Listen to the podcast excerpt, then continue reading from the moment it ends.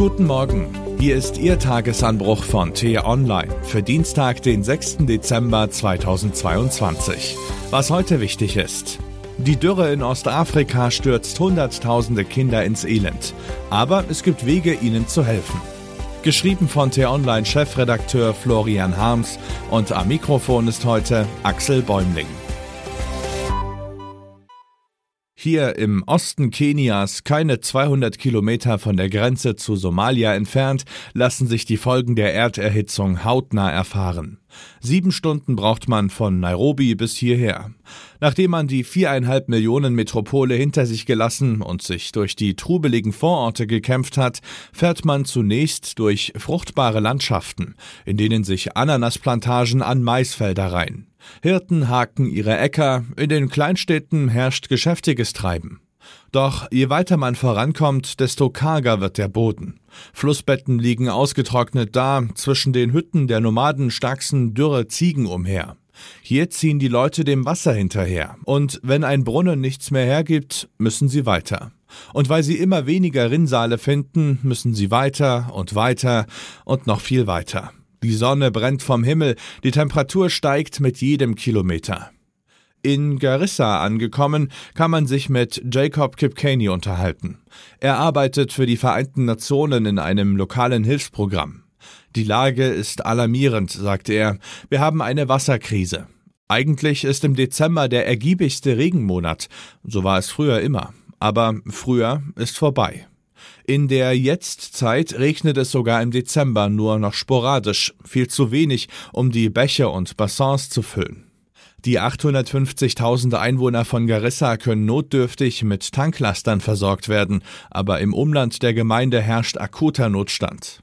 Rinder, Ziegen, Zebras und Giraffen verenden massenhaft. Im verbleibenden Brackwasser sammeln sich Bakterien. Ein Cholera-Ausbruch hat schon 600 Menschen infiziert. Auch die Masern grassieren. Vor allem die Kinder sind betroffen, sagt Jacob. Weil die Tiere sterben, bekommen die Kleinen zu wenig Milch, viele sind massiv unterernährt. Entkräftet gehen sie nicht mehr zur Schule und müssen auf die dortige Mahlzeit verzichten. So entsteht ein Teufelskreis aus Krankheit, Hunger und Bildungsmangel. Auch die Erwachsenen haben zu kämpfen. Viele Eltern können ihre Familie nicht mehr ernähren. Und je stärker die Region austrocknet, desto prekärer wird die Lage. Die Regierung des neuen Präsidenten William Ruto rechnet damit, dass es im Osten Kenias schon bald überhaupt nicht mehr regnen wird.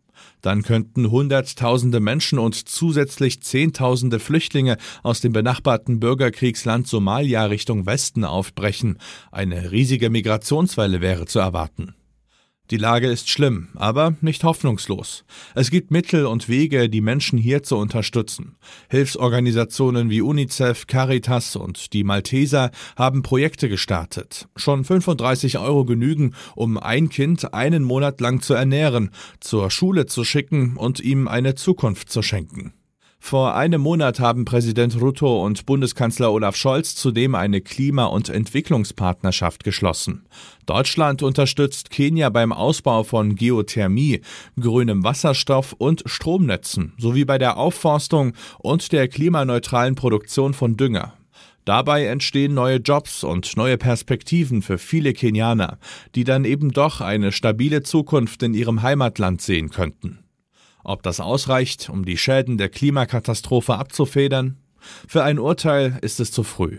Aber jeder Tag zählt. Je weiter sich das Ödland im Osten ausbreitet, desto mehr Menschen stürzen in bittere Not.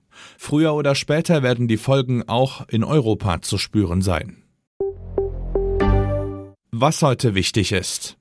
Das Bundesverfassungsgericht verkündet sein Urteil zum 750 Milliarden Euro schweren Corona-Wiederaufbaufonds der EU. Das Paket soll den EU-Staaten helfen, nach der Pandemie wirtschaftlich wieder auf die Beine zu kommen. Dafür werden gemeinsam Schulden aufgenommen. Die Kläger halten das für unzulässig und meinen, der Bundestag hätte nicht zustimmen dürfen. Sollten die Richter einen Verfassungsverstoß sehen, müssten sie den Europäischen Gerichtshof einschalten. Ungarns Regierung gilt als korrupt und undemokratisch. Bei ihrem Treffen in Brüssel werden die Finanz- und Wirtschaftsminister der EU möglicherweise eine Vorentscheidung treffen, ob die EU-Milliarden für das Land eingefroren werden.